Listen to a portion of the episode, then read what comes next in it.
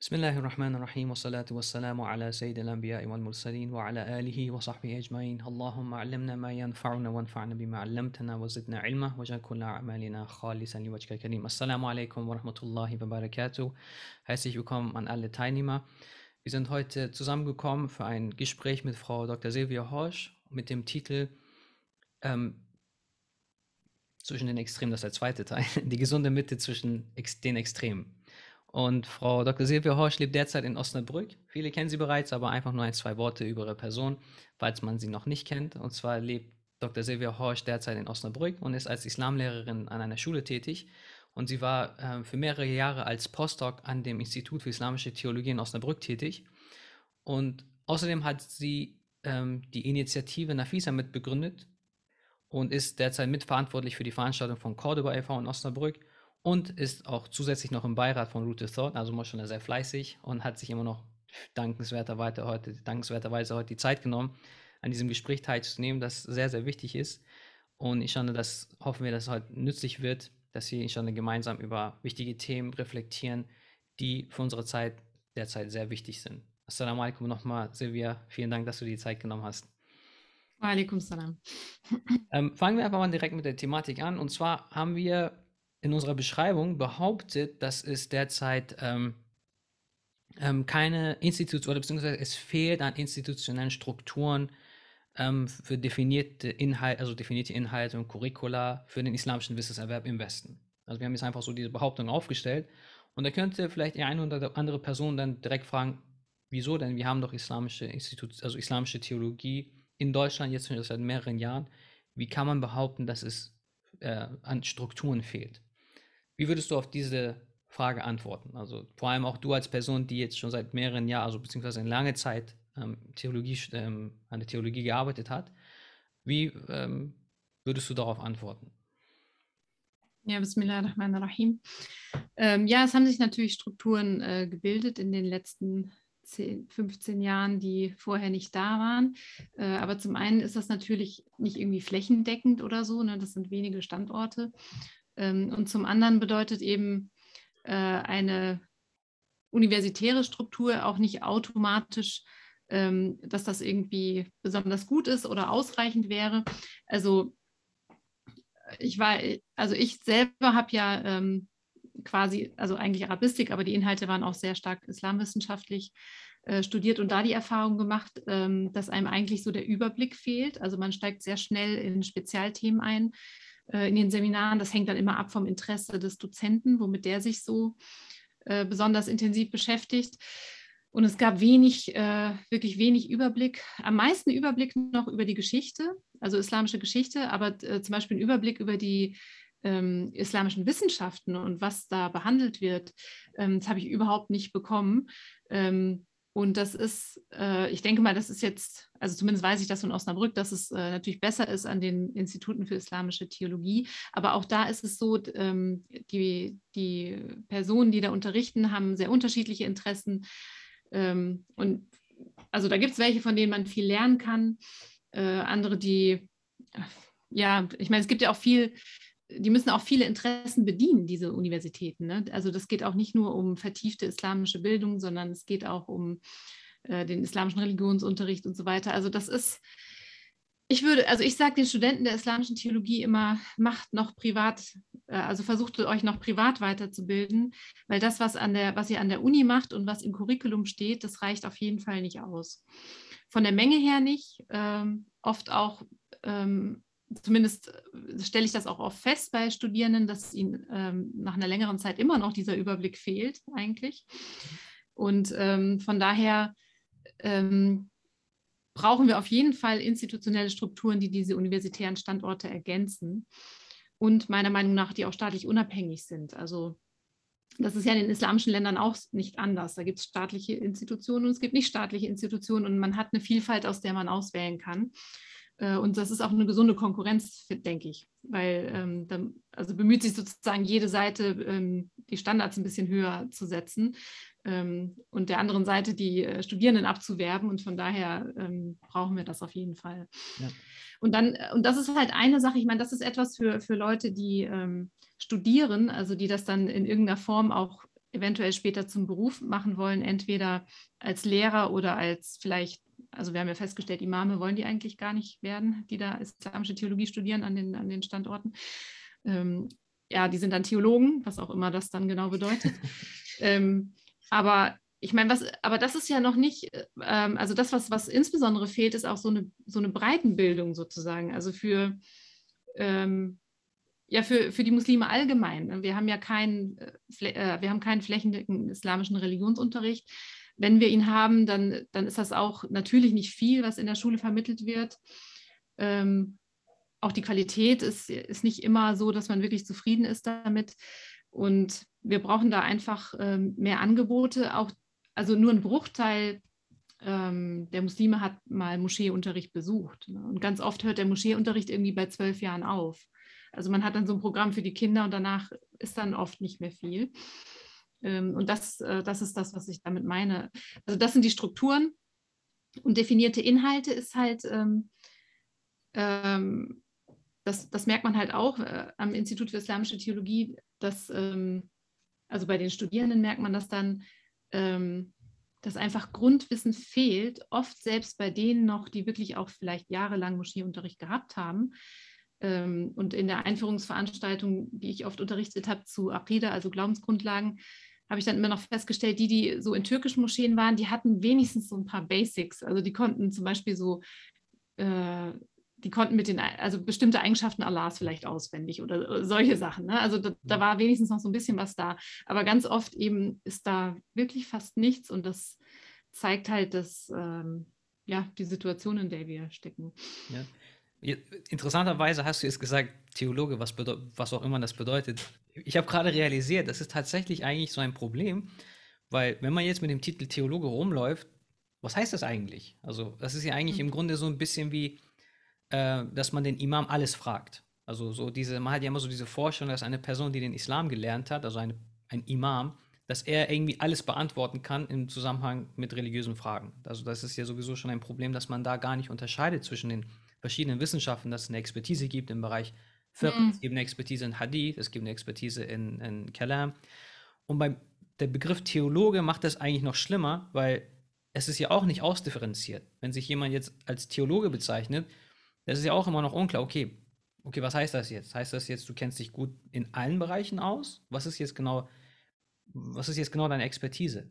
Und da ist ja auch die Universität eigentlich auch jetzt wirklich nicht ähm, zielführend, insofern, als da, dass man den Theol also ich habe es zumindest in meiner Zeit an der Uni nicht gehört und habe es, ja, also hier zumindest habe ich schon gehört, aber eine Spezialisierung gibt es ja auch gar nicht. Also es läuft ja am Ende darauf hinaus, dass man eine Doktorarbeit schreibt, wenn man das dann natürlich durchzieht.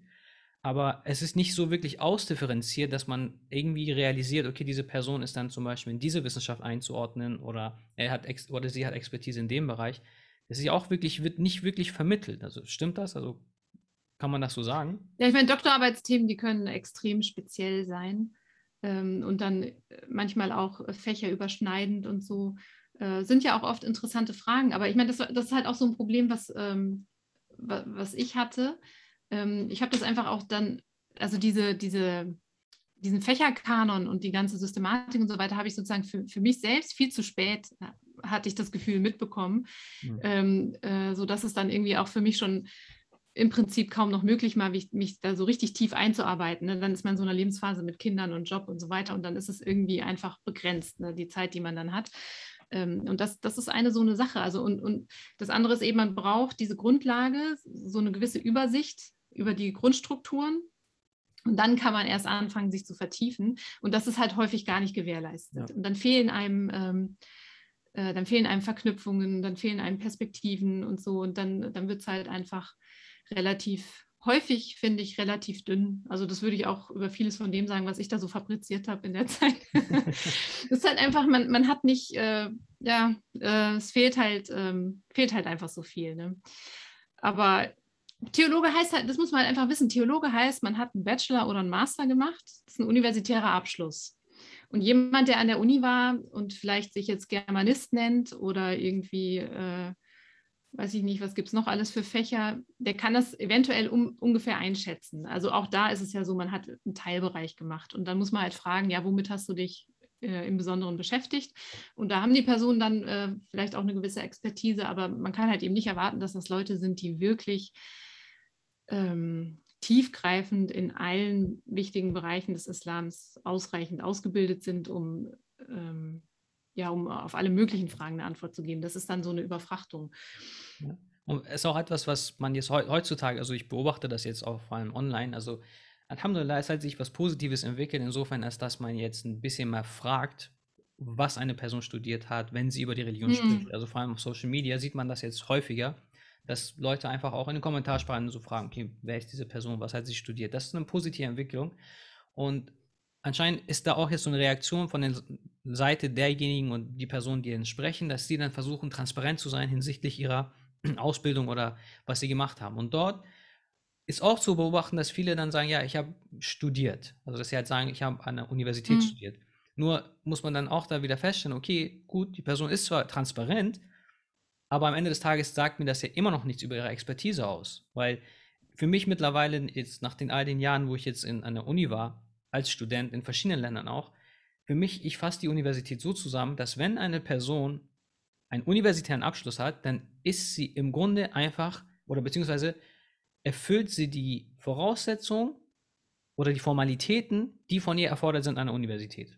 Das heißt, das heißt, sie ist in der Lage, Hausarbeiten zu schreiben. Die Person ist in der Lage, ähm, Arbeiten zur richtigen Zeit abzugeben, diese in einer bestimmten formalen Form zu bringen. Das ist im Grunde, was die Universität ja einem sagt. Sagt, diese Person ist dazu in der Lage. Aber sie sagt jetzt nicht unbedingt, ob sie jetzt eine Expertise, vor allem jetzt im Bereich des Islams, ob sie Expertise hat in diesem Bereich, so wie du schon sagst. Also es sagt ja im Grunde gar nichts, wenn jetzt jemand sagt, okay, ich habe einen Doktor in islamische Theologie. Im Grunde sagt es ja nicht viel aus, außer dass die Person sich in einem bestimmten Bereich tiefgreifend mit einem Thema beschäftigt hat und in der Lage ist, diese in eine bestimmte Formalität zu bringen oder das, das dann von der Ja, es ist jetzt nicht nur die Form, also es muss ja auch gewisse inhaltliche Ansprüche natürlich erfüllen und vor mhm. allem äh, zeigen, dass man in der Lage ist, wissenschaftlich zu arbeiten. Mhm. Aber da, da hat man dann eben auch nochmal unterschiedliche Ansprüche ähm, ähm, in Bezug auf das. Also die Universität ist ja nicht dazu da, dass, dass die Menschen dazu ausgebildet werden, dass sie irgendwie dabei nützlich sind, äh, andere Menschen Gott näher zu bringen, sondern es genau. ist einfach, man soll wissenschaftliches Arbeiten lernen, was gut ist. Also ich finde immer am besten, wenn man wirklich ähm, beides macht, also traditionelle Einrichtungen besucht oder vielleicht Privatunterricht nimmt bei Gelehrten und die Universität, damit man beides kennt auch. Und das ergänzt sich dann sehr gut. Ähm, aber ja, man muss halt, und wahrscheinlich hat jede Seite ihre Beschränkungen und vielleicht kann man die Beschränkungen ein bisschen aufheben, dadurch, dass man beides kombiniert.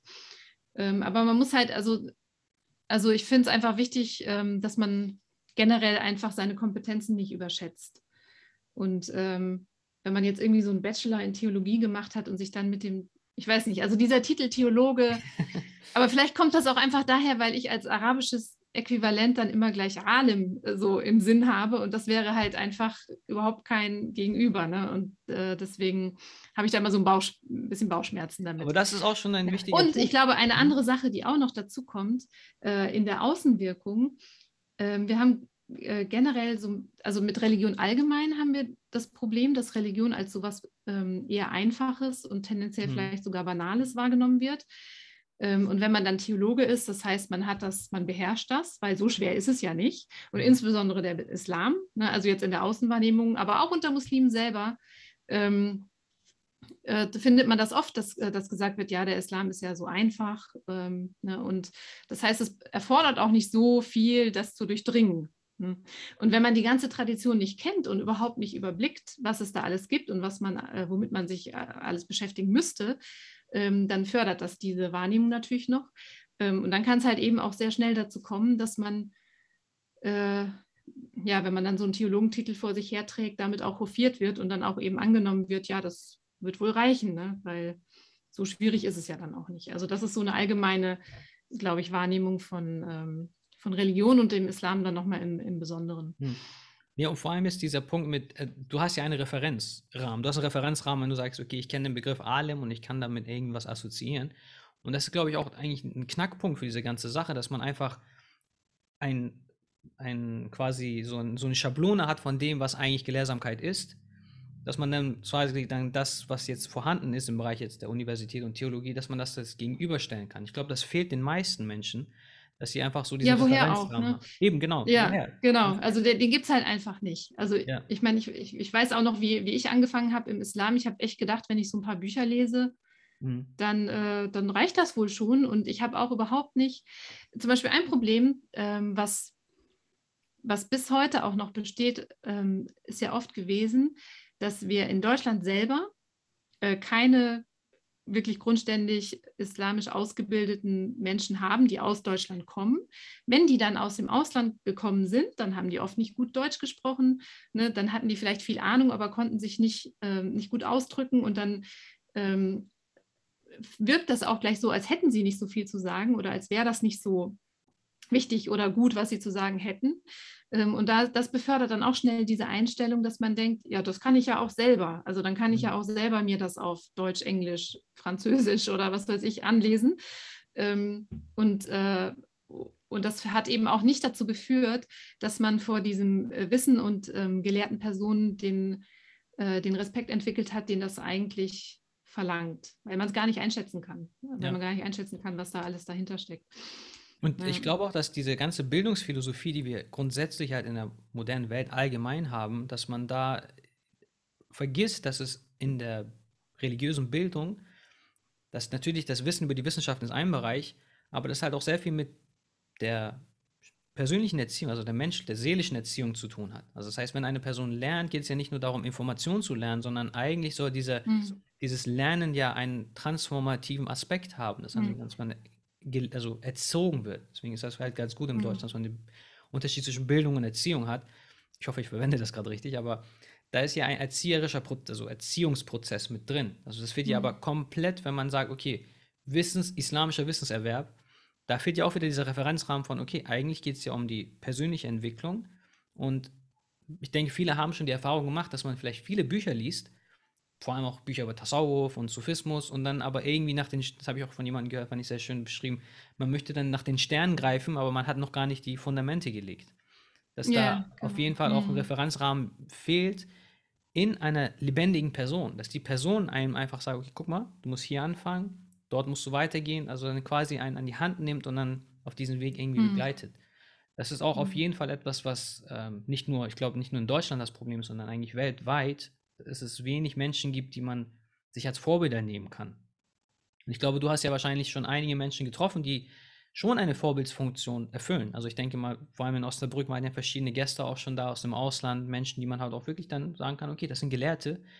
Ähm, du hast ja auch, bist ja auch selber sogar gereist, also auch in den verschiedenen Ländern. Wahrscheinlich hast du auch vielleicht Menschen getroffen.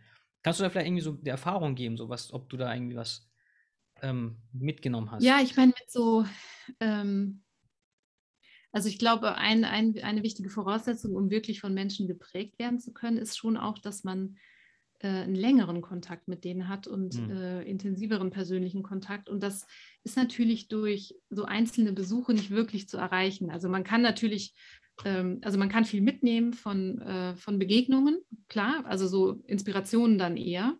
Aber dass man halt wirklich ähm, äh, sich verändert, das erfordert mehr. Ähm, und ich meine, das äh, sollte ja eigentlich auch, das sollten ja eigentlich auch Personen sein, die irgendwie greifbar sind, so im Familienkreis oder vielleicht im Verwandtenkreis oder in der Nachbarschaft. Und das ist das, was uns so fehlt.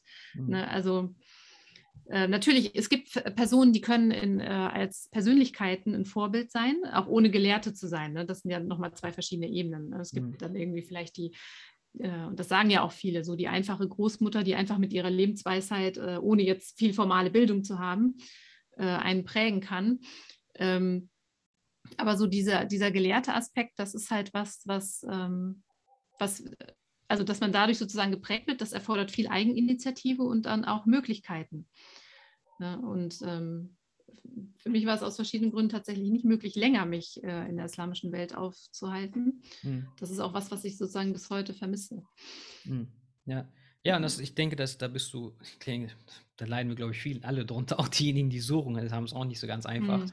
Vor allem auch, weil in der, in der, jetzt in der Zeit, also ich kenne zum Beispiel eine Person jetzt, wo man sagen kann, okay, das ist wirklich noch eine Person von der alten Schule.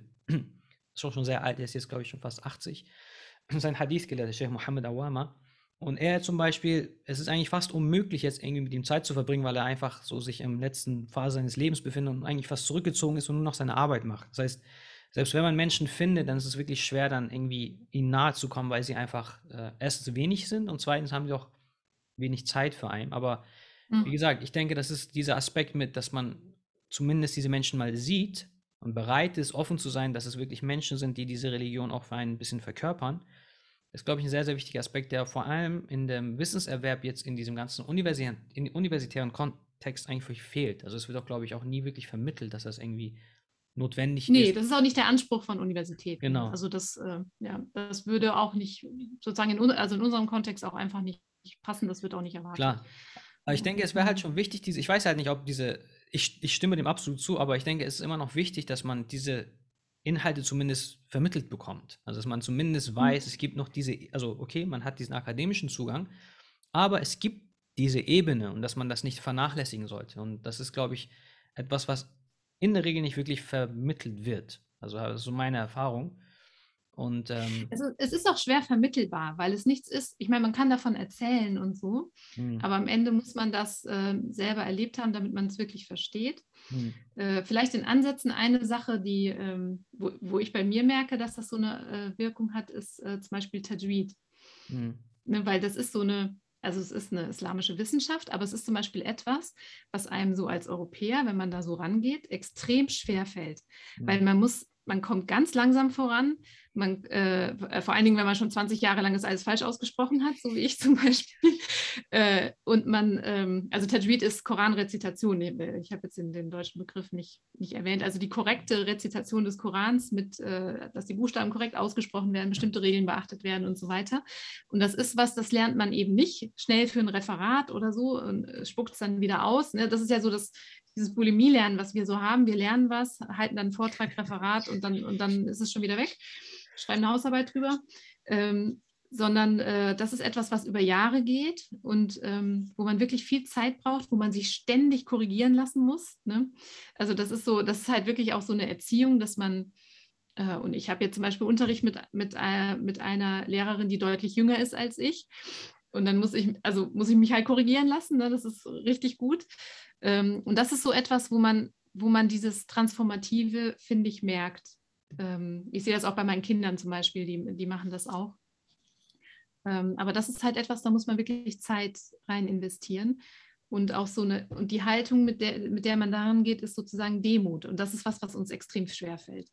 Also ja. wir, haben, wir haben die Haltung, ähm, wir können irgendwie alles selber machen, wir können uns autodidaktisch alles Mögliche beibringen. Ähm, wir denken selber und wir stellen alles kritisch in Frage. Also wir stellen alles kritisch in Frage, bevor wir überhaupt irgendeine Ahnung haben von dem, was wir da in Frage stellen. Also kritisch ist ja, kritisch ist ja gut. Ne? Also wenn man jetzt Kritik versteht im Sinne von prüfend, ist das ja eine gute Haltung. Aber so machen wir das meistens nicht, sondern wir machen das mehr meistens so im Sinne von auseinandernehmen und ähm, erstmal so von Grund auf in Frage stellen. Und, und also wir können also es fällt uns einfach sehr schwer, Dinge erstmal anzunehmen und uns auf uns wirken zu lassen und erstmal zu gucken, was denn daran das Gute sein könnte. Äh, und das sind alles so, so Sachen, die wir, glaube ich, wirklich wieder lernen müssen. Ja. Diesen Demut-Aspekt finde ich sehr, sehr gut. Und vor allem, dass du das betonst, dass ähm, man sich Zeit dafür lassen muss. Also das ist auch eine, ein Rat, den ich halt immer wieder denjenigen gebe, die mich fragen bezüglich Studium und jetzt in der Türkei studieren oder Deutschland studieren und so weiter. Es gab halt einige Studentinnen, die mich gefragt haben, was sie machen sollen, also im Rat gefragt haben. Und das Erste, was ich immer wieder sage, ist, das ist ein langer Weg. Also, dass man nicht denkt, dass mhm. das irgendwie mit dem Doktor fertig ist, was sowieso auch schon ein langer ja. Weg ist, aber dass man wirklich mhm. immer, also wirklich in Jahrzehnte denkt. Also, ist ohne zu übertreiben, man muss wirklich in Jahrzehnte denken. Dass man sagt, okay, in den nächsten sechs, sieben Jahren mache ich vielleicht meinen universitären Abschluss fertig, aber das ist nicht Ende der Reise. Das heißt, es geht immer noch weiter. Dass man diesen Teil mhm. immer vor Augen hält ich glaube, das allein macht schon, glaube ich, ein bisschen Demut aus, weil es bringt Demut hervor, weil man dann sich, dass man realisiert, okay, es ist diejenigen, die vielleicht ein bisschen was gelernt haben, die haben schon diese Zeit investiert, dass man halt zumindest ja. einen Schritt zurücknimmt und sagt, okay, ich habe noch nicht so viel Zeit darin investiert. Dass sich das dann ja. zumindest da der erste Schritt von Demut dann in sich in mir entwickelt. Hm. Ja, das ist, ich meine, das ist dann, wenn man sozusagen angefangen hat, ne? Also genau. wenn man so eine Ahnung davon hat, was, äh, was damit verbunden ist. Wenn, ja. ja. Aber ich meine, das ist halt, das ist halt jetzt ein Weg, den können ähm, die Leute gehen, die das sozusagen wirklich zum, äh, sich zum Lebensinhalt machen. Ähm, was ich halt auch wichtig finde, ist, dass einem bewusst ist, auch wenn man jetzt, ähm, man hat irgendwas anderes studiert und man hat einen Beruf und man hat dann wir denken oft, wir lernen etwas zu einem bestimmten Zweck. Also wir lernen an der Uni eine bestimmte Ausbildung für und danach können wir damit das und das machen. So. Und dann, ähm, aber das ist halt, das ist halt ein lebenslanges Lernen, mit dem man nie fertig wird. Ähm, und das ist auch nicht leicht, kontinuierlich da dabei zu bleiben.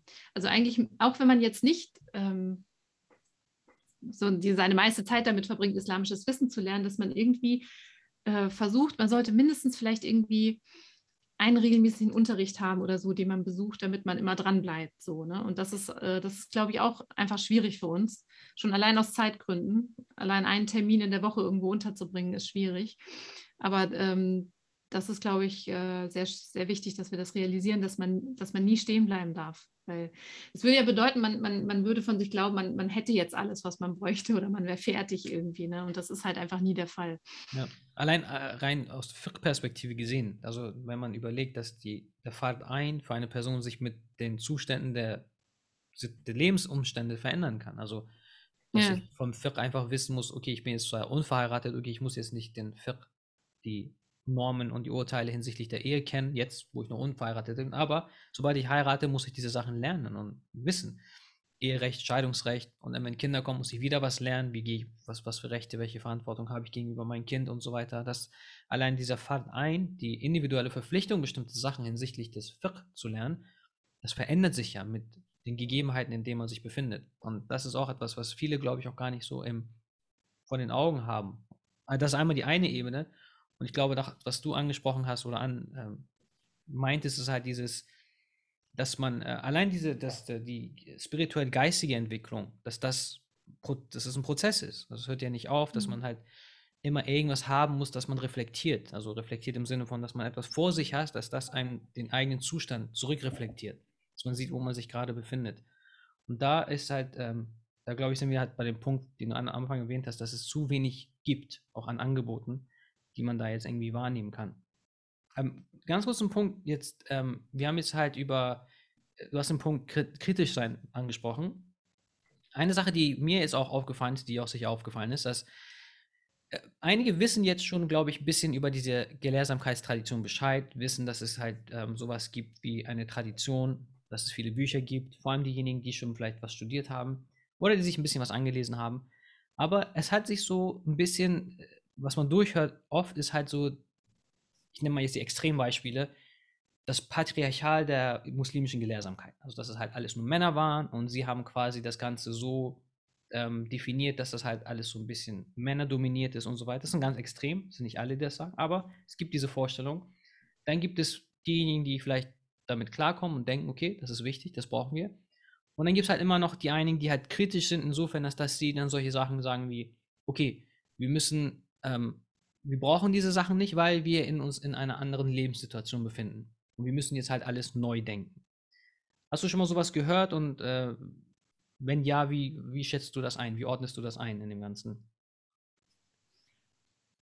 Ich meine, grundsätzlich ist es ja so, dass man die Texte hat und den Kontext. Die Texte muss man interpretieren und da sind die Mittel nach wie vor die gleichen, also die Sprache, insbesondere. Äh, Kontexte ändern sich und ich meine, der, der Punkt, dass, dass bestimmte Dinge angepasst werden müssen, das hat, äh, haben ja auch die, äh, haben die Gelehrten ja immer gesehen. Also das, ich glaube, das ist ein Missverständnis, dass äh, sozusagen die Meinung, ähm, dass man die Meinung hat, das wäre sozusagen alles, also jedes Detail wäre bis äh, in alle Zeiten ewig festgeschrieben. Also diese eine gewisse Flexibilität war ja immer da. Ähm, von daher äh, ja, ich meine, äh, was die, was die Schriften betrifft, ist es ja tatsächlich so, Frauen haben wenig geschrieben. Also man, äh, es gibt erst sehr spät gibt es äh, Tafsir. Ähm, was sie gemacht haben, ist, dass sie äh, unterrichtet haben durchaus, äh, Fiqh, Hadith und so weiter. und insofern integriert waren und viele ähm, männliche Gelehrte ja auch weibliche Lehrerinnen hatten. Ähm, aber es ist, es ist natürlich, also wenn man jetzt sagt, äh, sozusagen die, die gelehrte Tradition, wenn man das auf Bücher bezieht, wenn man sagt, das ist äh, sozusagen männlich dominiert, dann muss man sagen, ja, stimmt. Also es gibt wenig äh, Schriften, also bis in die Moderne, die, ähm, die von Frauen verfasst worden sind. Oh, dein Ton ist weg. Ja, genau. Also ich meinte halt ja. eher im Sinne von, dass das dann negativ dargestellt wird. Also in so einem Sinne von, das war bewusst so, damit man quasi Ach so. die von, hm. also dieses Extrem und dass da halt so eine negative Haltung gegenüber der Gelehrsamkeitstradition entsteht. Also darauf wollte ich hinaus. Daraus, okay, ja, ja. ja. Ich meine, also man kann ja, man kann ja auch feststellen, dass im, in Bezug auf bestimmte ähm, Fragestellungen gibt es äh, Meinungen, gibt es ja unterhalb, also zwischen den männlichen Gelehrten unterschiedliche Meinungen. Hm. Und da kann man, bestimmte Meinungen kann man durchaus als frauenfeindlich ansehen, aber das ist dann eben auch eine Meinung unter mehreren. Also ich glaube, dass äh, die, die ähm, das ist auch so ein, ähm, eine, eine Wahrnehmung, die sehr stark eingeschränkt ist, weil man ja nicht alles kennt und äh, die natürlich auch dadurch gefördert wird, dass so, also wenn es dann mal äh, problematische Positionen gibt, dass die dann auch sehr stark in den Vordergrund mhm. gerückt werden von interessierten Kreisen und dann entsteht leicht der Eindruck, ja, das ist halt, das ist das halt so. Also im, im Allgemeinen wäre das so. Ne? Also, aber ja, um das zu beurteilen, muss man halt, muss man halt selber sehr tief einsteigen und das erfordert dann eben mehr als, als so eine oberflächliche Kritik. Ja. Und jetzt von dieser Haltung aus gesehen, also wenn wir jetzt sagen, okay, man, man beobachtet jetzt die Haltung, die die Menschen gegenüber dieser Tradition haben. Die einen, ich, ich nehme jetzt mal die Extrem einfach.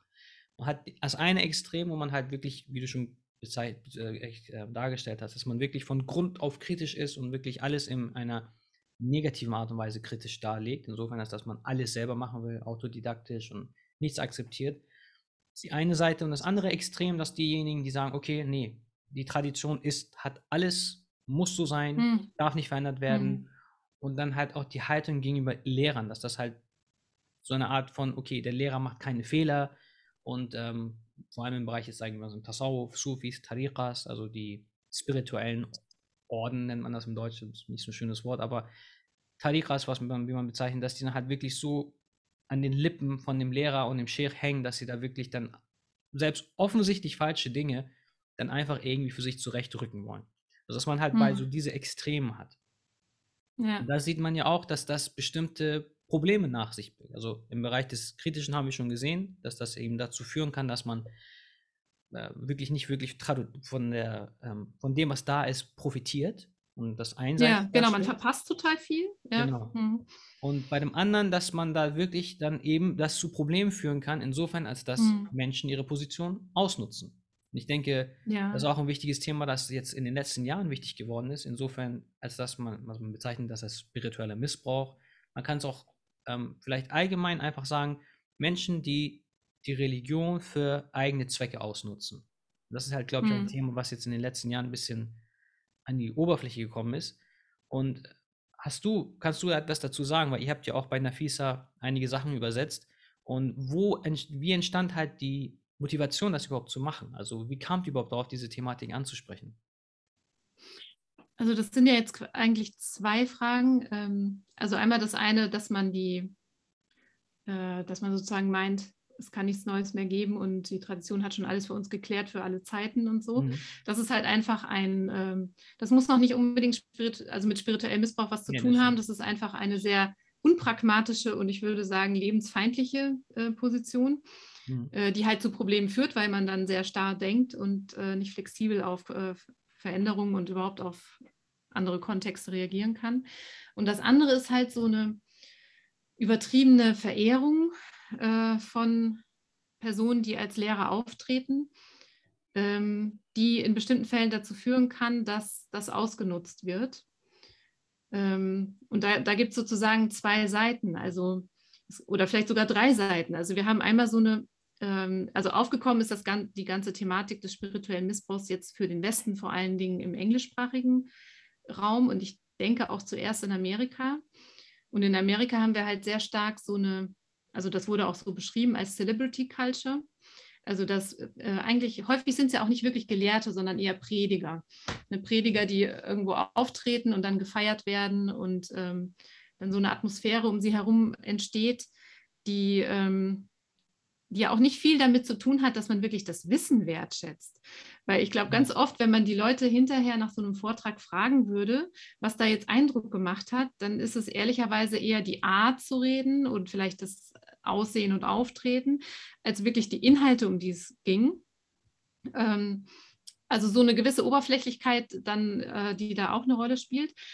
Aber ähm, das, das, Hauptproblem ist natürlich, wenn, wenn solche Leute, die, äh, die dann so gefeiert werden, diese Position, die, die sie dadurch bekommen und die Autorität, die ihnen zugesprochen wird, die erstmal unabhängig ist vom Wissen. Also das können auch Leute sein, die tatsächlich viel wissen. Das geht auch. Ne? Also nicht, dass man jetzt denkt, ähm, jemand, der wirklich viel Wissen hat, wäre vor sowas gefeit, äh, dass er seine Position ausnutzt. Aber es kann, kann, auch jemand sein, der sich halt ein bisschen was angelesen hat und, und nicht wirklich äh, also, äh, also auf jeden Fall nicht als Gelehrter durchgehen wird.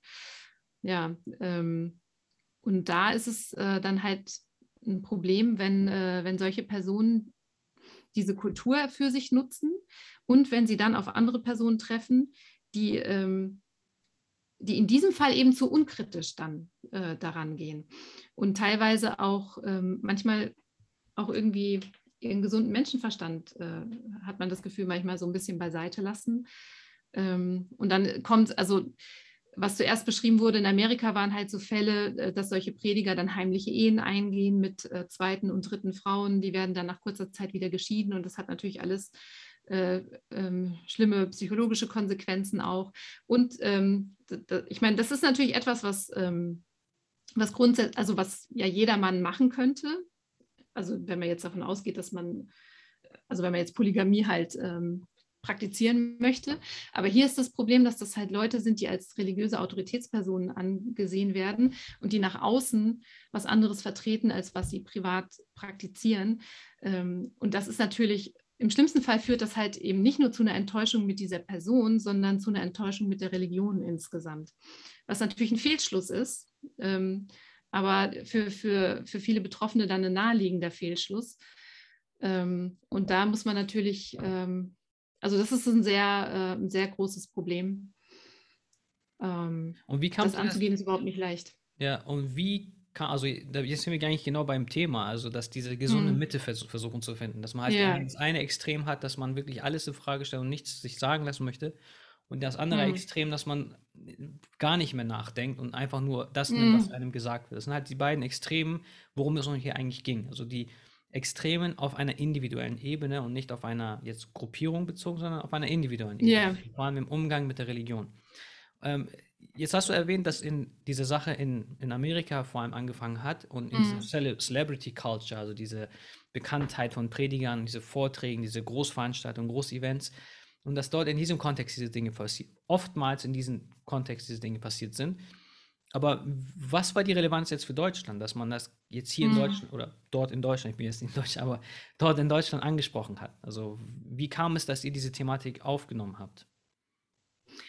Na, wir sind ähm, angesprochen worden von äh, also Frauen in dem Fall, äh, denen sowas Ähnliches passiert ist. Also ähm, es gibt eben auch hier, wir haben nicht diese Celebrity Culture in dem Ausmaß, wie es in Amerika ist. Äh, und da bin ich wirklich froh drüber. Mhm. Ähm, und ich will auch gar nicht, dass das, also viele sagen ja, sowas fehlt bei uns, aber ich will gar nicht, dass das sich in diese Richtung ja. weiterentwickelt. Ähm, also es sind dann halt äh, Frauen gewesen, die zum Beispiel entweder über Unterrichtssituationen äh, oder über Social Media ähm, in Kontakt gekommen sind mit solchen Personen und dann sozusagen von denen umworben worden sind die dann dachten, das läuft auf eine normale Ehe hinaus und sich darauf eingelassen haben und irgendwann gemerkt haben, okay, Moment, hier ist irgendwas anderes äh, im Gange. Und dann wurde halt im, im Verlauf deutlich, dass, äh, dass es hier eher um heimliche Ehe geht, äh, teilweise Zeitehe und, und solche Geschichten. Äh, da sind Leute an uns herangetreten und als wir dann über das Thema spiritueller Missbrauch unter uns mal gesprochen haben, ich weiß noch, das war ein Gespräch mit etwa fünf von uns waren da dabei, haben wir festgestellt, dass jeder, jede von uns jemanden kennt, äh, wo einfach so etwas wie spiritueller Missbrauch stattgefunden hat. Ne? Und das sind Fälle, die man spricht halt nicht drüber, aber wenn man mal äh, anfängt nachzufragen, also wenn ich irgendwo das Thema anspreche und mit äh, Leuten spreche, die ich äh, mit denen ich bisher noch nicht darüber gesprochen hatte, kommt ganz oft, dass dann halt so, ah ja, das, da war auch dieses und das. Also das ist nichts, was, ähm, was sozusagen bei uns nicht vorkommen würde. Und das war erstmal der erste wichtige Schritt, das zu realisieren, weil natürlich, ähm, also auch für mich hätte mir das jemand vor 15 Jahren erzählt, ich hätte das vielleicht abgestritten, weil ich einfach davon ausgehe, nein, ähm, klar, Muslime sind keine Engel, aber sowas, das kommt in der katholischen Kirche vor oder so, aber nicht bei uns. Ne? Ähm, aber de facto ist es halt so, Muslime sind auch Menschen und diese Phänomene sind menschliche Phänomene und deswegen kommen sie eben auch unter Muslimen vor. Und wir haben einfach, ähm, das muss man halt auch sehen, im religiösen Feld, sage ich jetzt mal, ähm, bestimmte Faktoren, die das Ganze begünstigen. Und das ist einmal, dass die Leute oft äh, Personen, die als religiös äh, bekannt sind oder auftreten oder irgendwie eine religiöse Autorität haben, mit so einem Vertrauensvorschuss begegnen. Also dass sie ihnen gegenüber viel unkritischer begegnen, als sie das mit anderen Personen in anderen Kontexten machen würden. Und das meine ich äh, damit, dass man einfach den gesunden Menschenverstand nicht ausschalten soll, sondern man muss einfach, ähm, nur weil jemand irgendwo steht und was über Religion erzählt, ähm, kennt man die Person nicht. Ne? Und man muss erstmal, bevor man jemandem vertraut, jemanden kennenlernen. Das gilt für alle Situationen und das gilt eben auch für, für den religiösen Kontext. Also das ist das eine Problem, dieser Vertrauensvorschuss. Und das andere Problem ist, dass ähm, das religiöse Feld halt auch prädestiniert ist für Narzissten. Da sind einfach viele Narzissten unterwegs. Das ist so. Ähm, und deswegen äh, muss man Vorsichtsmaßnahmen treffen. Also das ist, ähm, also wir haben uns dann einfach, äh, wir haben uns eingelesen, wir haben die ganze also die englischsprachige Diskussion, die äh, dazu stattgefunden hat, einiges davon übersetzt. Ähm, das steht jetzt auch zur Verfügung. Wir haben zu diesem Themenspektrum ein, äh, eine, sind wir eine Kooperation eingegangen mit der IASE, also Islamische Arbeitsgemeinschaft für Islamische Arbeitsgemeinschaft für Sozial- und Erziehungsberufe. Ähm, äh, auf deren Webseite findet man jetzt eine Übersetzung von einigen Artikeln, Interviews und auch äh, ähm, Transkription von Videos dazu. Und das Ziel des Ganzen ist halt, ähm, präventiv aktiv zu werden und die Leute auf dieses Phänomen aufmerksam zu machen und eben auch zu sagen, was man beachten muss, um sowas einfach zu vermeiden. Ja. Ähm, weil eine Sache, die ich gelernt habe, ist, dass es grundsätzlich jeden treffen kann. Ähm, natürlich trifft es insbesondere Menschen, die aus irgendwelchen Gründen labil sind und leicht zu beeinflussen sind. Aber jeder kann in so eine Lebenssituation kommen, in der er labil wird. Ne? Und das ist so, ähm, also in einem Fall, der, der aus dem englischen Sprachraum kommt, hat einer halt berichtet, wie er in so eine Gruppe reingezogen wird zu einer Situation, die halt familiär sehr schwierig war, weil seine Frau ein Kind verloren hat und die dann einfach emotionale Unterstützung gebraucht haben. Und dann sind die halt in so eine Gruppe rein, äh, also tiefer reingekommen, die sie vorher schon kannten, aber dann halt so richtig eingestiegen und dann ähm, führte das halt im Prinzip zu jahrelangem spirituellen Missbrauch, also mit Mobbing und finanzielle Ausbeutung und so weiter. Mhm. Ähm, ja, und deswegen muss sich da einfach jeder, also man muss sich damit beschäftigen, zum einen, damit man sich selber davor schützt und auch, äh, weil diejenigen, die betroffen sind, sich in den meisten Fällen, wenn sie damit sozusagen rauskommen, sich zuerst an Familie und Freunde wenden. Und das könnte also jeder von uns sein, dass da also dass wir äh, Freunde oder Familienmitglieder sind von jemandem, der von sowas betroffen ist. Und da muss man einfach auch wissen, wie man dann am besten reagiert. Und ein schönes Stichwort ist, du hast gesagt, präventiv. Und ich glaube, mhm. das ist auch einige Sachen, eine Sache, die viele nicht verstehen, ist, dass es, ich habe das ja auch von dir mitbekommen und auch mit Herrn Danish Rasem, einer der ersten, der mit dieser Thematik angefangen hat in England, von dem er auch einiges übersetzt hat. Und er hat gesagt, dass am Ende des Tages bringt es nichts, Namen zu nennen. Und erstens, weil man in der Regel die Leute, denen das, also die Menschen, denen das passiert ist, gehen ja nicht damit öffentlich. Also sie erzählen das wahrscheinlich eher in einem geschlossenen Kreis, vertrauen es vielleicht Menschen an. Mhm. Und ich glaube nicht, dass sie damit in die Öffentlichkeit gehen. Also hast du mal Erfahrung damit, dass irgendjemand das dann öffentlich kundtun würde über eine Person? Nicht, also normalerweise nicht mit, ähm, nicht mit Namen, also anonym passiert das dann manchmal. Genau, genau. Ähm, ja, aber genau. Da, da, ist ja auch wieder sehr, das ist das ist sehr schwierig, ja. weil was man dann meistens beobachten kann, ist so Victim Blaming dann. Ja. Also dass dann sozusagen die Aufmerksamkeit gar nicht auf den, also von vielen, äh, gar nicht auf den geht, der hier äh, für den Missbrauch verantwortlich ist, sondern auf die betroffene Seite und dann äh, halt die Fragen kommen, ja, was hast du denn da zu suchen gehabt und was war denn überhaupt, äh, also ich meine, das sind dann Fragen, die sich die Person vielleicht selber schon längst gestellt haben, aber das ist einfach nicht das, was jetzt, was dann in dem Moment das Entscheidende ist. Ja, ne? ja und vor allem, dass, äh, ich meine, also ein Problem ist dann, okay, nehmen wir mal an, jetzt die anderen Personen würden jetzt einen Namen nennen. Okay, dann hat man, sagen wir mal, ein, zwei Personen beim Namen genannt und es stellt sich dann tatsächlich raus, okay, mhm. es ist jetzt, diese Person macht sowas oder hat sowas gemacht. Heißt es heißt ja nicht, dass jetzt nicht in den nächsten paar Monaten oder Jahren noch eine andere Person rauskommt, die dann auch sowas macht. Das heißt, es bringt ja nichts eigentlich, immer nur Namen zu nennen, dass man halt quasi Detektive draußen hat, die dann irgendwie die ganze Zeit auf der Suche sind nach solchen Fällen. Am Ende des Tages muss es ja darum gehen, dass die Allgemeinheit sich davor schützt, dass man ihnen die Mittel dazu mhm. gibt, gar nicht erst in so eine Situation hereinzukommen oder reinzufallen. Und das ja, was du halt schon gesagt hast, dass, es, ähm, dass man das vorbeugend machen muss und das hat auch Daniel Straße bestätigt, dass man die Allgemeinheit in dieser Hinsicht schulen muss, dass sie diese Dinge erkennen und, mhm. wie du schon auch schön gesagt hast, diesen Vertrauensvorschuss, dass man den gar nicht erst äh, irgendwie einfach so, so schnell gibt. Ich denke, dass in ja. einer Zeit leben, dass vor allem, das ist auch etwas, was ich immer wieder, wieder in den Sitzungen wiederhole, dass man, also man soll nicht einfach zu schnell vertrauen. Wie du schon richtig hm. gesagt hast. Kritisch man, im Sinne von kritisch im Sinne von prüfen. Ne? Genau, also die eigentliche Bedeutung von hm. Kritik, dass genau. man halt, ähm, ja, dass man sich wirklich anschaut, mit wem man zu tun hat. Ähm, und, und wir wissen das ja. Ich meine, vom Kopf her wissen wir das eigentlich. Wenn jemand in Social Media auftritt, der zeigt natürlich nur die besten Seiten von sich. Ja. Das machen wir ja alle so. Also ich meine, keiner ähm, äh, stellt sich sozusagen selber in Frage oder irgendwie äh, zeigt seine dunklen ja. äh, Seiten, die er da irgendwie mit sich äh, trägt. Also das heißt, auf, auf, so einer Grundlage jemandem zu vertrauen, ist einfach nicht vernünftig. Und genauso wenig äh, die, allein die Tatsache, dass man jemanden oft irgendwo bei Veranstaltungen gesehen hat oder irgendwie Predigen gesehen hat oder was auch immer. Das sagt alleine eben noch nichts aus. Ja. ja. eben. Also, dass man halt dort sehr, sehr vorsichtig ist und sich da Zeit lässt, bevor man ein Urteil fällt oder beziehungsweise, dass man sich anvertraut. Und vor allem eine Sache, da, das mir halt eben in der letzten Zeit öfters passiert ist, dass mich einfach wildfremde Menschen dann Privatnachrichten schicken und dann wirklich familiäre, schwierige familiäre Situationen beschreiben, Menschen mit psychologischen Problemen oder so. Und dann denke ich mir, warum schickt man mir diese Nachrichten? Also das sind halt Dinge, wo man sich auf jeden Fall mhm. an professionelle Menschen wenden sollte und nicht irgendwie irgendeine Person, die jetzt im Internet ist.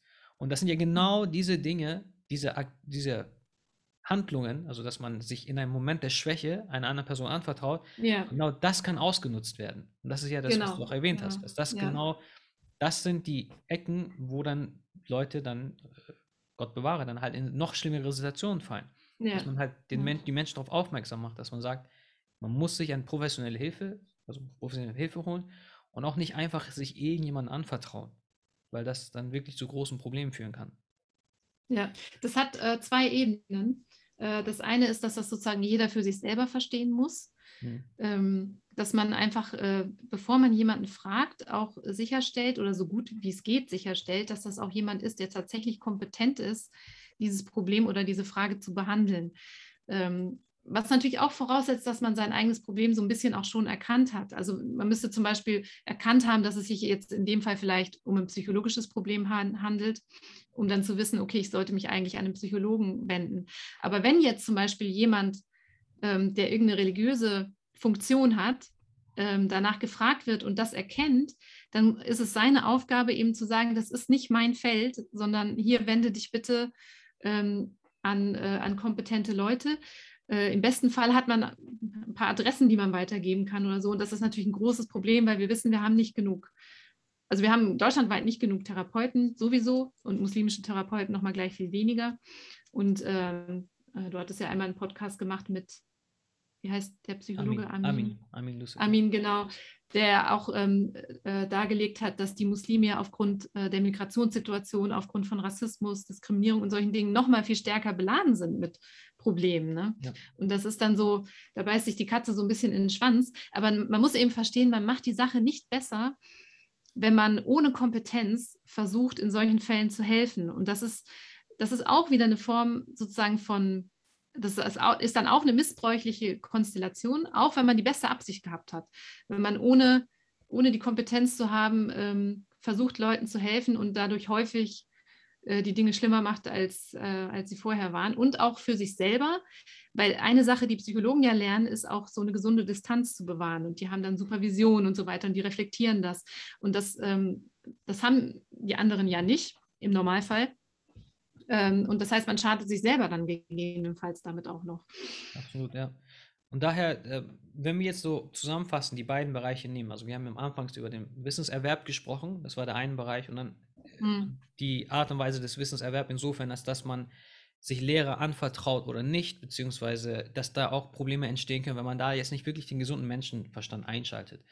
Um das vielleicht irgendwie so, äh, um auf das Thema zurückzukommen, die gesunde Mitte finden zwischen den Extremen, die wir im Bereich Wissenserwerb haben, insofern, dass es die Extreme gibt, dass man sich nur auf sich selber verlässt, oder das andere insofern, dass, dass man sich dann so quasi an den Lippen des Lehrers hängt und nichts anderes mehr mhm. zulässt. Das ist das eine. Und bei dem anderen, das sich anvertrauen einer Person, dass man lernen möchte, dass da auch wieder, ähm, dass man da auch die gesunde Mitte findet, zwischen dass man so sehr die Person hinterfragt, dass man ihr gar nichts mehr glaubt und zudem, dass man dann wirklich dann alles abnimmt und dann wirklich dann sich dann fallen mhm. lässt, auch in jeder Hinsicht. Was würdest du für Tipps geben, also in beiden Bereichen, dass man da zumindest für sich selber so eine gesunde Mitte findet? Also ähm, Ich weiß, eine schwierige Frage. ja, das ist vor allen Dingen so eine große Frage. Ja. Ähm, also, ich würde zunächst mal auch ähm, möglichst versuchen, mehrere Lehrer zu haben, also mich nicht auf einen beschränken. Natürlich macht es Sinn, wenn man zum Beispiel bei einem Lehrer irgendwas angefangen hat, dann auch das zu Ende zu führen. Also ich meine jetzt nicht dieses Hopping hier ein bisschen, da ein bisschen und am Ende kommt gar nichts Richtiges bei raus. Das nicht, aber dass man auf jeden Fall so einen Kreis von Lehrern äh, hat. Das wäre der Idealfall. Ich meine, in den meisten Fällen sind wir froh, wenn wir einen haben, aber ähm, das wäre sozusagen der Idealfall. Ähm, und, und wenn, und es gibt einfach so bestimmte ähm, Warnhinweise. Ihr habt da auch in einem, in einem anderen, äh, mit Mohammed Matta hast du auch ähm, über, so, äh, über diese Sachen gesprochen, wie man den richtigen Lehrer sucht. Also zum Beispiel, wenn da jemand ist, der versucht, einen zu isolieren, dann ist das ein Warnhinweis. Oder wenn da jemand ist, der, wo man merkt, der wird manipulativ, und das merkt man oft nicht so wirklich bewusst mit dem Kopf, sondern das ist so ein Bauchgefühl, was sich dann erstmal einstellt.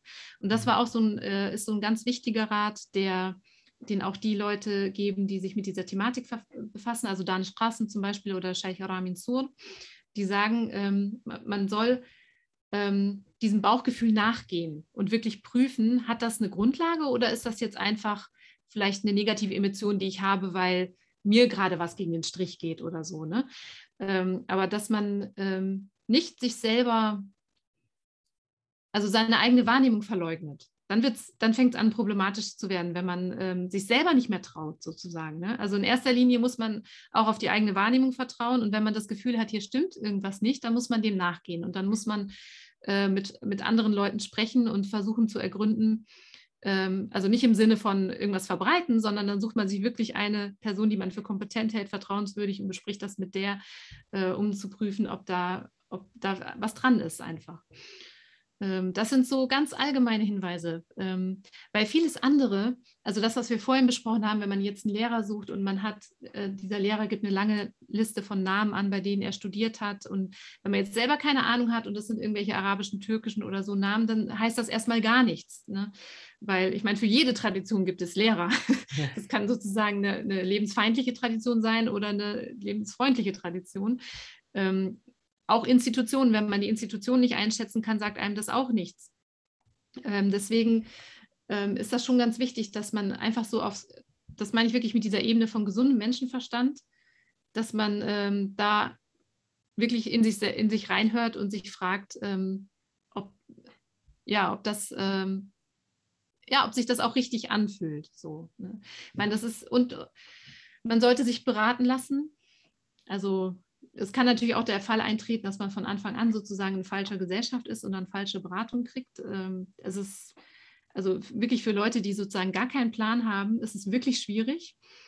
Ähm, aber man muss einfach versuchen, sich ein, möglichst äh, auch, auch einen etwas breiteren Überblick zu verschaffen und nicht ähm, das Erste, dem man begegnet, sozusagen als als, ja, als letzten Weg sozusagen äh, einzuschätzen. Ja. Würdest du, würdest ja. du, da, wenn ich dazwischen grätschen darf, ganz kurz, also ich glaube, was ähm, hilfreich ist, ist, dass ähm, oftmals, wenn es um die religiöse Vermittlung geht, habe ich oft das Gefühl gehabt in den letzten Jahren, auch als ich in Deutschland war, vor allem auf diese, äh, die Unterrichte, die halt eher auf so eine predigende Manier haben, dass es mhm. oftmals nicht wirklich darum geht, dass die Menschen dahin ähm, geleitet werden, dass sie sich selber vertrauen können. Ich habe oft das Gefühl, dass es halt immer so ein predigendes von denjenigen, die oben stehen, das natürlich immer, nicht alle sind so, aber oftmals, das ist halt einfach ein herabsprechendes ins, im Sinne von, okay, mhm. man sollte jenes machen, man soll das machen, man soll so sein und das, dass die Person für sich selber vielleicht unbewusst so ein Bild kreiert, dass sie halt so oben steht und quasi dann herabspricht auf die Allgemeinheit und man am Ende des Tages nicht wirklich was mitnimmt, außer ich bin ein schlechter Muslim, ich muss an mir arbeiten. Mhm. So, Punkt. Mhm. Also dass es da gar nicht wirklich mhm. konkret wird. So, das habe ich das Gefühl gehabt, die letzten Jahre, und es ist immer noch in vielen Kreisen, die Art des Sprechens über die Religion. Dass quasi aufgezählt wird, du musst so viel fasten, so und so viel beten, so und so viel lesen, diese Handlung machen, jene Handlung machen und so weiter, aber den Leuten nicht wirklich beigebracht wird oder gesagt wird, okay, wir oder jeder Muslim Muslima muss für sich ein gesundes Urteilsvermögen entwickeln und dass einem dabei geholfen wird, dieses Urteilsvermögen zu entwickeln. Also das ist ja eigentlich, worum es gehen sollte, dass die Menschen in der religiösen Bildung unabhängig gemacht werden, dass sie für mhm. sich selber dann den Weg finden. Und nicht, mhm. dass man gebunden wird an die Gruppe. Das ist etwas, was ja. mir persönlich auffällt, vor allem meine Erfahrung ist mit meinen Lehrern und sie mit ihren Lehrern. Es geht nicht darum, dass sie gebunden werden an den Lehrern, sondern dass sie unabhängig werden vom Lehrer. Darum geht ja. es am Ende. Dass man genau.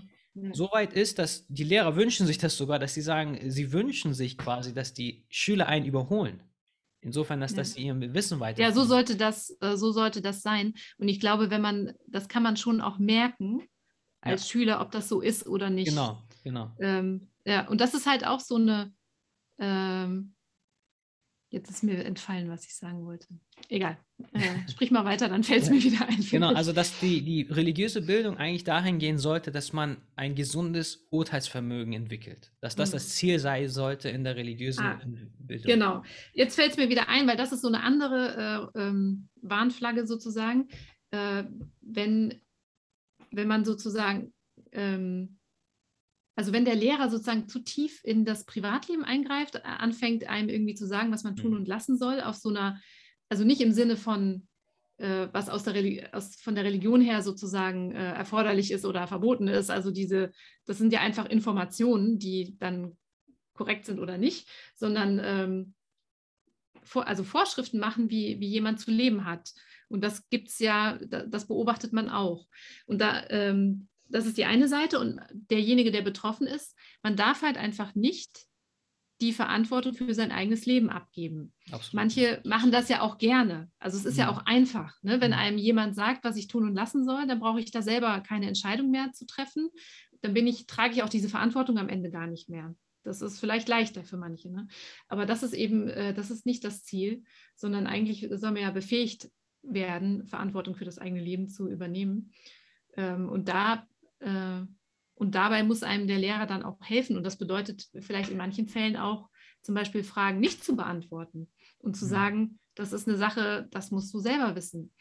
Und also das ist, glaube ich, auch so ein Punkt, wo man ganz gut feststellen kann, ob jemand möchte, dass man sich weiterentwickelt mhm. oder ob jemand möchte, dass, ähm, dass sozusagen durch die Anhängerschaft zu, zu einem selbst die eigene Position aufgewertet wird. Ja, ja, sehr, sehr wichtige Punkte und ja, das ist, wenn man sich, denke ich, daran hält und halt, wie gesagt, wie du schon schön gesagt hast, so eigenem gesunden Menschenverstand versucht, da durch zu navigieren, da wird man schon davor geschützt sein, irgendwelche Fallen zu tappen. Ähm, ich wollte vielleicht für die letzten paar Minuten die Möglichkeit geben, Fragen zu stellen, also falls es welche gibt. Also da kam gerade eine Frage und zwar, ähm, dass du meintest, dass das religiöse Umfeld prädestiniert ist für Narzissten. Ob du das vielleicht ein bisschen mhm. näher erläutern könntest. Äh, das ist äh, also keine äh, Aussage von mir, äh, sondern das kommt auch von denen, die sich damit ähm, beschäftigt haben. Also ähm, Ramin Sohn hat das gesagt, äh, Dan Straßen bestätigt das auch. Aber man kann, also wenn man jetzt ähm, davon ausgeht, also man kann halt im religiösen Feld sehr gut Leute um sich versammeln. Ne? Man muss nur charismatisch auftreten ähm, und irgendwie, das ist jetzt vielleicht gemein, manchmal habe ich das Gefühl, die Muslime fallen da besonders leicht drauf rein, aber ich weiß es nicht. Also äh, ist wahrscheinlich nicht so. Das gibt's, es gibt ja alle möglichen Gruppen. Das ist jetzt nur das, was ich mitbekomme.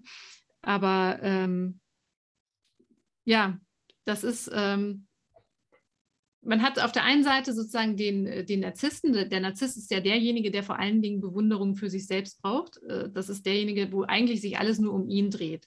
Ähm, und er kann, äh, er benutzt dann, er kann Religion als Mittel benutzen. Er könnte auch, was weiß ich, er könnte auch Querdenker sein oder irgendwas anderes ne, und versammelt dann Leute um sich rum.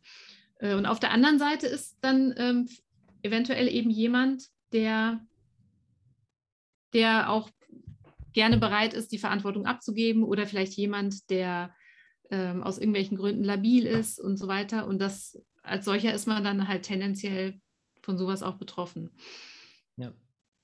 Und in, in, also hier bei uns ist es halt besonders einfach, dadurch, was wir jetzt gerade besprochen haben, dass, ähm, dass wirkliche Gelehrte so gut wie nicht vorhanden sind und dass da so ein Vakuum ist. Und weil dieses Vakuum da ist, kann man das eben auch so schnell füllen. Ja. Also mit, mit eben ja, mit relativ wenig am Ende. Ne? Man ja. muss äh, Arabisch lernen und dann kann man äh, öfter mal so ein paar Ausdrücke anbringen und so. Das macht schon enorm viel Eindruck. Und ja.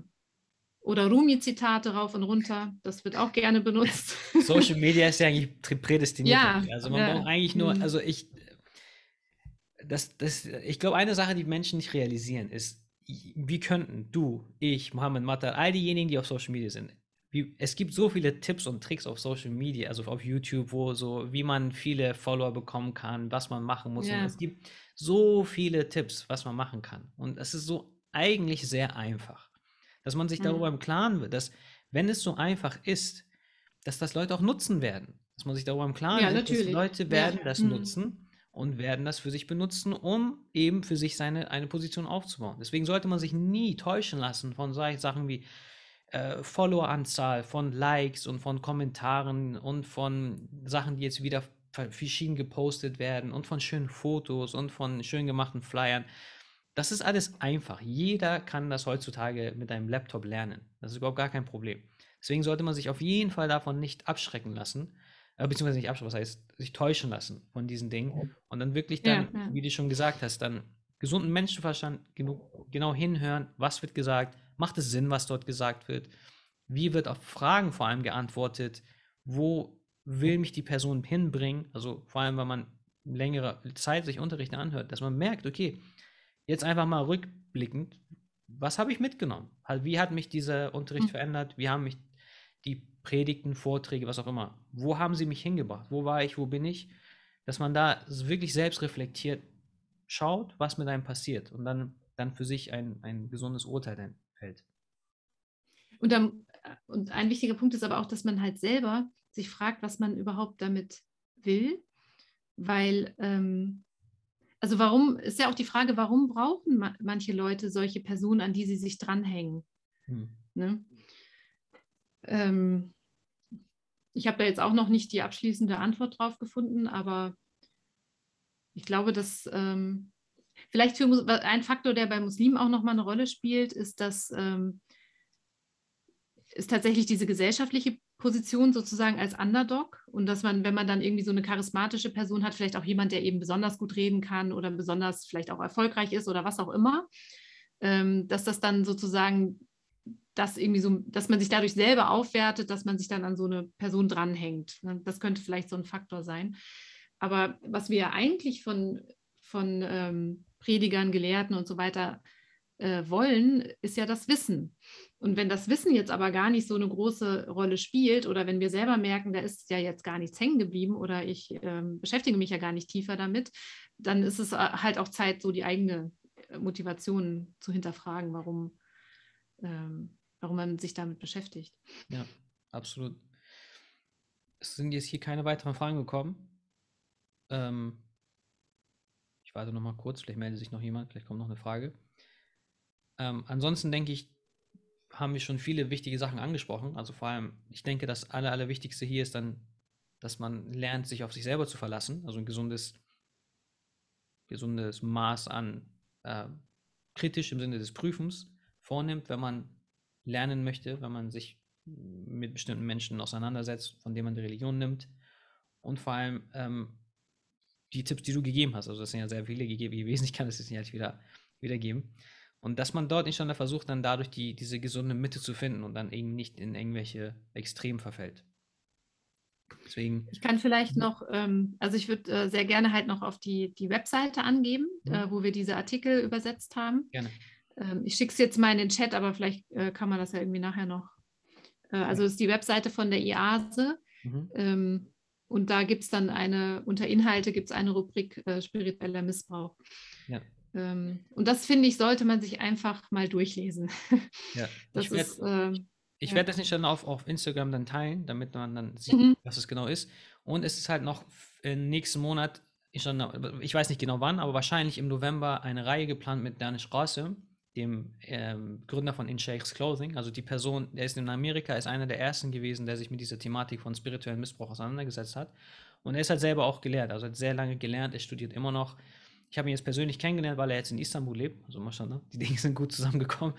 Und ähm, ähm, wir werden inshallah dann in den kommenden Wochen und nächsten Monaten inshallah dann eine Reihe zu dieser Thematik machen, weil er hat sehr, sehr viel zu sagen und er kann auch inshallah dann helfen, dass man da einen besseren Einblick bekommt und dann diese, diese Urteilsvermögen dann vielleicht entwickelt und auch auf bestimmte Sachen achtet, damit man nicht in problematischen Situationen gerät und auch vielleicht anderen helfen kann. Aber man sollte sich auf jeden Fall das anschauen, was schon übersetzt worden ist, vor allem von ähm, Nafisa und der IASE, damit man mindestens einen ersten Eindruck hat. Gut, es sind keine weiteren Fragen gekommen. Vielen, vielen Dank, dass du dir die Zeit genommen hast. Das war wieder sehr, angenehm, sehr angenehmes Gespräch, wie immer. Inshallah werden wir in den nächsten Monaten, falls es wieder wichtige neue Themen gibt, dann nochmal auf dich äh, einladen, dass wir dann nochmal von dir profitieren können. Und vielen Dank, vielen Dank an die Teilnehmer, die haben wir schon alle sehr äh, fleißig und sehr geduldig mitgemacht. Und ähm, abschließend Worte würde ich dir dann übergeben und dann, ich dann würden wir dann die Sitzung beenden. Oh, jetzt soll ich was sagen. ich habe mich schon gerade darauf eingestellt, dass. Äh, okay, dauert. Dauert. Dann, Ishana, dann ähm, bedanke ich mich nochmal an allen. Dann werden wir Ishana demnächst nochmal sehen. Und ähm, es wird Ishana kurz noch Anmerkung, was in den nächsten Monaten stattfinden wird. Nächsten Monat gibt es eine ähm, Reihe, also ein Modul wird angeboten von Dr. Hake Arslan zu dem Thema Usul al-Fiqh. Das wird nicht schon im November starten. Die Anmeldung wird nicht schon diese Woche online gehen. Und dann wird es, wie gesagt, demnächst eine Reihe geben mit Danish Rasim über diese Thematik spirituellen Missbrauch und wie man dort vorgehen kann, wie man das vorbeugen kann. Und ansonsten kann man auch auf ähm, Nafisa-Initiative wichtige Beiträge finden zu der Thematik. Und grundsätzlich finden da auch einige immer wieder Veranstaltungen statt, von denen man auch profitieren kann. Vielen, vielen Dank nochmal, Silvia, dass du die Zeit genommen hast. Dann sehen wir uns schon beim nächsten Mal. Schönen Abend nochmal. Assalamu alaikum wa rahmatullahi wa barakatuh.